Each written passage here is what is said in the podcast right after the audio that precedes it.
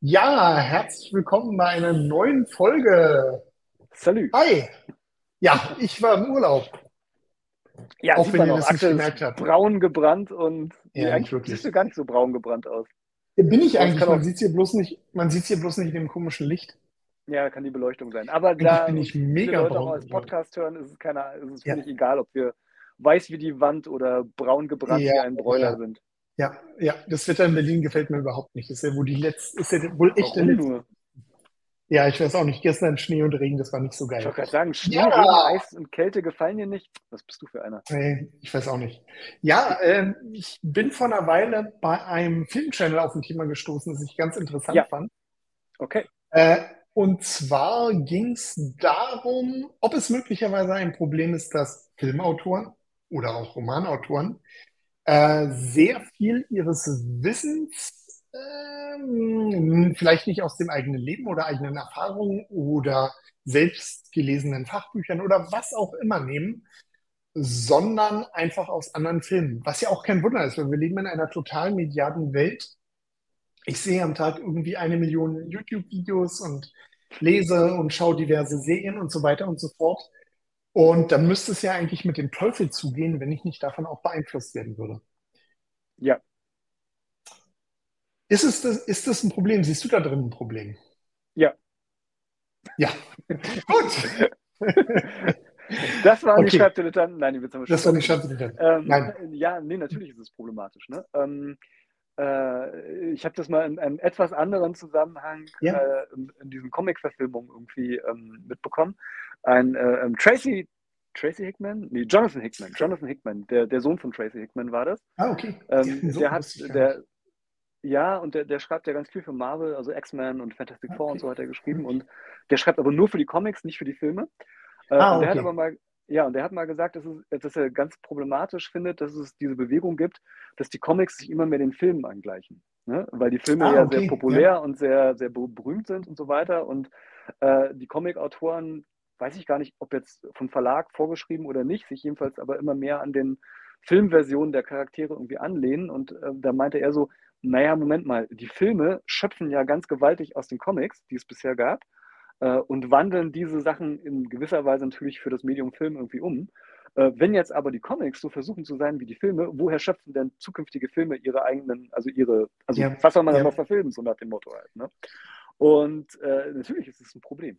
Also natürlich ist es ein ja, Problem, wenn, äh, sage ich mal, Kreativität, äh, also machen wir uns nichts vor, wir alle ähm, lassen uns von Vorbildern inspirieren, in welcher Form auch immer.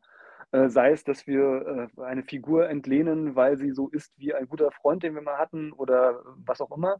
Äh, sei es tatsächlich, dass uns irgendeine Szene oder irgendein Element eines Films, eines Buches oder was auch immer gefallen hat.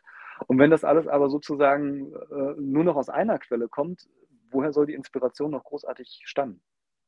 ja. Es ist, finde ich, auch ein ganz vielschichtiges Problem. Ich meine, Auf jeden Fall.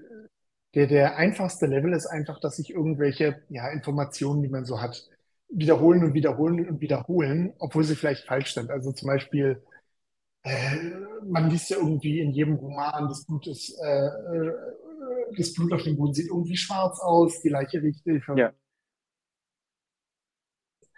obwohl es vielleicht überhaupt nicht so ist. Und ich vermute mal, die wenigsten Romanautoren haben da auch eigene Erfahrungen. Ich auch nicht. Ich mache das auch nicht anders. Muss ich zu meiner Schande gestehen. Das ist aber vielleicht noch gar nicht so das. Problematischste. Hm? Naja, ähm, also ich muss ganz ehrlich gestehen, äh, nein, äh, muss ich das gestehen, äh, ich versuche so, sagen wir mal so, ich versuche natürlich in Erfahrungsbereichen, wo ich persönlich nichts drüber weiß, äh, schon irgendwie Leute zu finden, die vielleicht mehr wissen als ich. Also das ist Ja, natürlich gerade als Krimi-Autor, wenn man jetzt selber kein, kein Polizist ist oder so, schwierig, ähm, da an solches Wissen ranzukommen. Aber so ganz unmöglich ist es auch nicht. Und klar, man muss auch nicht jedes kleinste Detail, jedes Thema recherchieren, aber so im Groben und Ganzen, dass man mal irgendjemand fragen kann oder mal sein Buch, äh, seine Nase in irgendein Fachbuch steckt oder auch mal eine Dokumentation guckt zu dem Thema, statt halt eben nur Krimis zu lesen, halte ich auch für nicht ganz unwichtig. Und selbst wenn ich mich nachher entscheide dafür, eine Krimi-Konvention zu nehmen und nicht das reale Leben oder was auch immer, dann habe ich immerhin wenigstens die Wahl gehabt und bin nicht darauf angewiesen, nur mein Halbwissen aus ja, Romanen und ja, Ähnlichem zu beziehen. genau. Das ist aber meiner Ansicht nach nur das kleinste Problem. Das finde Mhm. ich noch gar nicht so relevant, weil machen wir uns nichts vor, ein Roman lebt jetzt nicht davon, ähm, dass ich eine akkurate Beschreibung von Blut auf dem Boden habe. Das ist Nee, das für Flair vielleicht ganz nett, aber ähm, okay, sei es drum. Problematisch wird es meiner Ansicht nach bei dem, was du eben angedeutet hast, nämlich wenn man Figuren bloß noch kopiert. Ja, Wenn man halt sagt, okay, den Film fand ich cool und die Figur ist jetzt aber kein Superheld, sondern mein Ermittler meinetwegen. Und kann dann ja. keine Blitze verschießen, aber ist vielleicht ganz toll mit der Pistole. Ist aber sonst vom Charakter her genauso angelegt. Hm, Ähm, oder ähm, wenn ich jetzt über Emotionen schreibe, darum geht's ja in Romanen, hm. Und da mein Wissen jetzt vielleicht auch nur irgendwie äh, aus anderen Filmen oder so beziehe. Ne? Also Ja, das Beispiel, das ich da in der Folge hatte, war, glaube ich, da ging es darum, Tod eines geliebten Menschen. Klar, wenn hm. ich 14 Jahre alt bin, habe ich das vielleicht noch nicht erlebt. Ne? Und da, Ja, wenn ich, wenn ich denn darüber schreibe und mein Wissen dann oder mich auch sicher fühle da drin, okay, ich habe aber 20 Romanen davon gelesen, also kann ich mir vorstellen, wie das ist, okay. Ja, aber hm. dann wiederholt sich alles halt nur. Ne? Ich gebe wieder, was der geschrieben hat, der hat aber nur wiedergegeben, was er irgendwo Ja, gelesen hat und so weiter und so fort. Und ich ja. glaube, da verlieren Romane viel. Es ist so ein bisschen wie, äh, falls jemand das noch irgendwie weiß oder kennt, äh, beim Fotokopierer, ne? Wenn ich die Kopie einer Kopie einer Ja, Kopie einer Kopie mache, ja, dann wird die halt auch immer schlechter, egal wie gut die Vorlage irgendwann mal ja, war. ja. Das stimmt. Ähm, ich meine, ich, ja, es ist, natürlich ein Problem, um das man oft nicht so wirklich herumkommt. Aber ich glaube, der erste Schritt da ist, dass man sich dem bewusst ist. Ne? Also, dass, wenn man jetzt über irgendwas schreibt, was man vielleicht noch nicht so erlebt hat oder ähm, wo man sich unsicher ist, ähm, oder wenn man an einer Figur bastelt Ja. und sich total von einer anderen Figur inspiriert fühlt, dann sollte man vielleicht doch nochmal, muss man sich halt dieses Problem zu bewusst sein, sollte dann vielleicht nochmal einen Schritt zurücktreten und überlegen, okay, was mache ich da? Naja, Ähm, hm? Also so wie du es vorhin beschrieben hast, eine Figur aus welchem Medium auch immer zu verwenden und in ein anderes Genre zum Beispiel zu versetzen oder so, das halte ich sogar gar nicht für so einen verkehrten Ansatz. Also davon leben ja auch viele Romane, Warum? dass sie, na, es kann schon interessant sein, sage ich mal, ähm, einen Science-Fiction-Roman zu schreiben mit Sherlock Holmes als Ermittler sozusagen. Ne? Finde ich nicht, ich, finde ich ganz ehrlich nicht, weil es gibt inzwischen kann, so viele Romane, die genau das machen oder so viele Filme, die genau das machen, ja, okay, das war jetzt nicht das Sherlock originellste Holmes. Archetyp, ja, aber das ist ja der Punkt, das ist ja War der nicht so das Punkt. originellste Beispiel, aber weiß ich nicht, zum Beispiel, weiß ich nicht, ähm, Jane Austen mit Zombies oder sowas, ne? Oder ähm, ähm, ah, was weiß ich, also viele große, Ja, ähm, viele große Romanfiguren sind ja auch dadurch entstanden, dass halt genau das passiert ist, dass man halt versucht hat, eine bekannte Figur oder eine, eine, eine, bekannte Grundfigur, sage ich mal, in einer neuen Variation zu zeigen oder so. Das finde ich in logisch. einem bestimmten Maße halt auch ganz gut. Klar, Ähm, wenn ich jetzt derjenige bin, der, Entschuldige, die Frage ist, was ist das Neue, was ich dem hinzufüge? Ne? Und ähm, da darf ich dann halt eben meiner Ansicht nach nicht nur in Filmklischees oder halt eben in Buchklischees oder in dem drin stecken bleiben, was es sowieso schon gibt. ja, okay, da sind wir ja beide, da sind wir ja beide äh, auf demselben Weg. Mhm. Mm, Das Beispiel, Ja- also ich habe den entsprechenden Roman nicht gelesen. Jane Austen mit Zombies. Wenn ich es auch aber nicht, wirklich nur, wenn es aber wirklich nur das wäre, was es bestimmt nicht ist, dann wäre es halt ein bisschen schwach. Ne? Also ich kann, Ja, äh, ja, ich kann halt Star Wars, aus Star Wars kann ich eins zu eins einen Fantasy-Roman machen. So. Mit den gleichen Figurenkonstellationen, den gleichen Archetypen und so weiter und so fort. Das ja, ist ja, das ist ja überhaupt gar kein Problem. Wäre das ein guter Roman? Nein, wäre kein guter Roman. Wenn, wenn ja. das wirklich meine Leistung ist. Ja, dann tatsächlich hat ja George Lucas quasi einen Fantasy-Roman genommen und ihn als, als Science-Fiction-Film aufgezogen. Ne? Ähm, aber er hat halt eben genug neue Elemente hinzugefügt, um das halt alles nochmal irgendwie interessanter zu gestalten. Ne? Ja, Und ähm, das ist halt so genau das Ding. Also ähm, George Lucas hat ja, soweit ich weiß, jetzt sind wir schon dabei über Star Wars zu reden, ähm, George Lucas hat ja, so viel ich weiß, äh, im Vorfeld zum, zum, zum, um das Drehbuch von Star Wars zu schreiben, halt einfach sehr, sehr, sehr viele Science-Fiction-Romane gelesen. Vorher. Also so alle Klassiker, die es irgendwie in dem Bereich halt irgendwie gab oder gibt.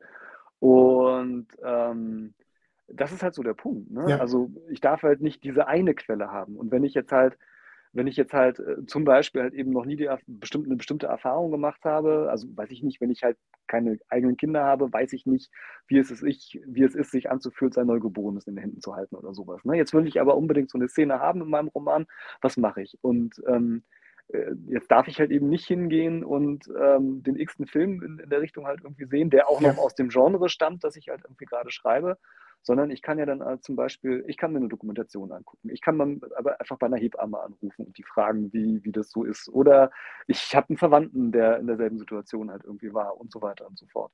Und ähm, dann kann ich aus all dem den Querschnitt irgendwie bilden und sagen, ja. okay, äh, das ist jetzt vielleicht so die angemessene ähm, oder jetzt kann ich mich, so jetzt bin ich, jetzt bin ich in einer Situation, wo ich mich auf, von so vielen verschiedenen Varianten ähm, informiert habe, dass ich mich in die Situation auch einfühlen und eindenken kann, sodass ich das auch schreiben kann. Ja. Anders ja, machen es ja zum Beispiel Autoren von historischen Romanen auch nicht. Ne? Also die haben ja das Problem, dass vieles von dem, was bei ihnen im Roman auftaucht, gar nicht mehr existiert. Das heißt, sie können es in der Form ja äh, gar nicht recherchieren. Ja, aber das sind ja zum großen Teil. Hm? Lesen dann halt einfach verschiedene Quellen und bilden daraus halt irgendwie so einen Querschnitt, um das dann irgendwie umzusetzen. Ja, ja, wie gesagt, mit Sachinformationen sehe ich das gar nicht so kritisch. Also das, ja, was stimmt. ich halt wirklich kritisch finde, sind halt, dass es so bestimmte Archetypen gibt, die halt mhm. in Romanen immer wieder vorkommen. Und ja. dass es bestimmte äh, ja, Story-Verschnitte gibt, Storybrocken oder Abfolgen, die man halt auch sehr, sehr häufig wieder sieht. Ich mache mich davon an, muss mich da äh, ich bin da bestimmt auch oft in die Falle getappt. Ne? Das ist, äh, das ist einfach ja. so. Wenn man irgendwas, ich meine, welcher Auto kennt es nicht? Du hast irgendein tolles Buch gelesen, eine tolle Serie gesehen und gedacht, boah, ja, das will ich auch machen. Äh, die Figur hat mich total inspiriert. Ja. Ja, aber da muss ich halt doch gucken, wie du schon vorhin gesagt hast, dass ich mit der Figur halt noch irgendwie was Neues mache oder oder zumindest dann eine so originelle Idee habe, dass sie nicht schon von 50 anderen Autoren verbraten wurde, sondern vielleicht nur von zwei. Ja, es ist halt immer schön, wenn dann was hinzukommt, was es halt vorher in der Form, in dem Genre, in dem Bereich nicht gegeben hat. Und tatsächlich, ja. ähm, also von Markus Heitz weiß ich es zum Beispiel, das mal im Interview gesagt, und äh, von Terry Pratchett wusste ich es auch, äh, die ja nun beide sehr, sehr große Fantasy-Autoren sind und die sagen, dass sie genau deswegen einfach gar keine Fantasy mehr lesen. Äh, also gerade Terry Pratchett hat ja. immer gesagt, er, er, liest lieber Sachbücher und Dokumentationen und guckt halt Dokumentationen oh. oder so ähm, und verbratet dann lieber irgendwas aus dem Bereich in Fantasy, genau, weil er halt Angst hatte, irgendwie zu viele ähm, ähm, ähm, Themen oder wie sagt man, zu viele Tropen, also so wiederkehrende Themen aus Fantasy irgendwie zu verbraten. Und bei Markus Heitz weiß ich es ehrlich gesagt nicht so genau, ähm, aber warum er das macht, aber er hat jedenfalls auch gesagt, dass er halt lieber ähm, andere Sachen liest Ane und guckt. Anekdote, wir sehen gerade ja. Last of Us, die Serie. Aha. Und ich habe damals, bevor das Computerspiel draußen war, wollte ich ein Buch über äh, Pilzzombies schreiben. Ja. Und dann weiß, kam das ja. Computerspiel raus. Ah.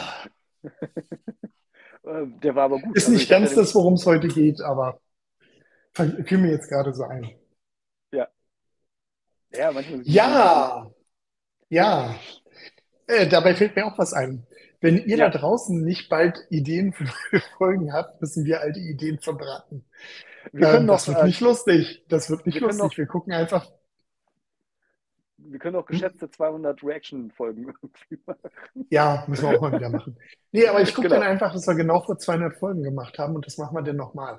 Also es wäre super toll, wenn ihr noch irgendwelche spannenden Ideen habt, irgendwas, was vielleicht, es kann auch ruhig spezieller sein, ähm, aber ja. vielleicht irgendwas in der Nische, die wir noch nicht hatten und vielleicht auch mal was ganz Originelles, vielleicht auch mal was off-topic oder so. Wir sind für jeden Blödsinn zu haben. Gerne, gerne. Gerne, gerne, ja. Ja! Fällt uns sonst noch irgendwas Kluges heute ein? Nö. Nö. Nee. Gut, ja, dann machen wir doch einfach mal für heute Schluss. Ich bin das ist eine gute sowieso, Idee. Ja. Ja, ja. uns brennt die Zeit ein bisschen unter den Nägeln. Uns brennt die Zeit. Ich bin, wenn ihr hier sehen würdet, wie es um mich herum aussieht. Markus hat es auch noch nicht gesehen, aber ich sitze in einem ja. Trümmerfeld Linkswerkzeug, rechts nicht zusammengebaute Schränke und dazwischen hocke ich irgendwie wie in einem EasyJet-Flieger eingezwängt. Okay, den Hintergrund Fragt mich, äh, woher ich weiß, wir irgendwann später. Oder verlangen wir es in die Kommentare. Genau. Fragt es, warum genau. Axel äh, welche Beziehung ja. er zu EasyJets Jets hat. Ja. In dem genau. Sinne, bis nächste Woche. Bleibt schön.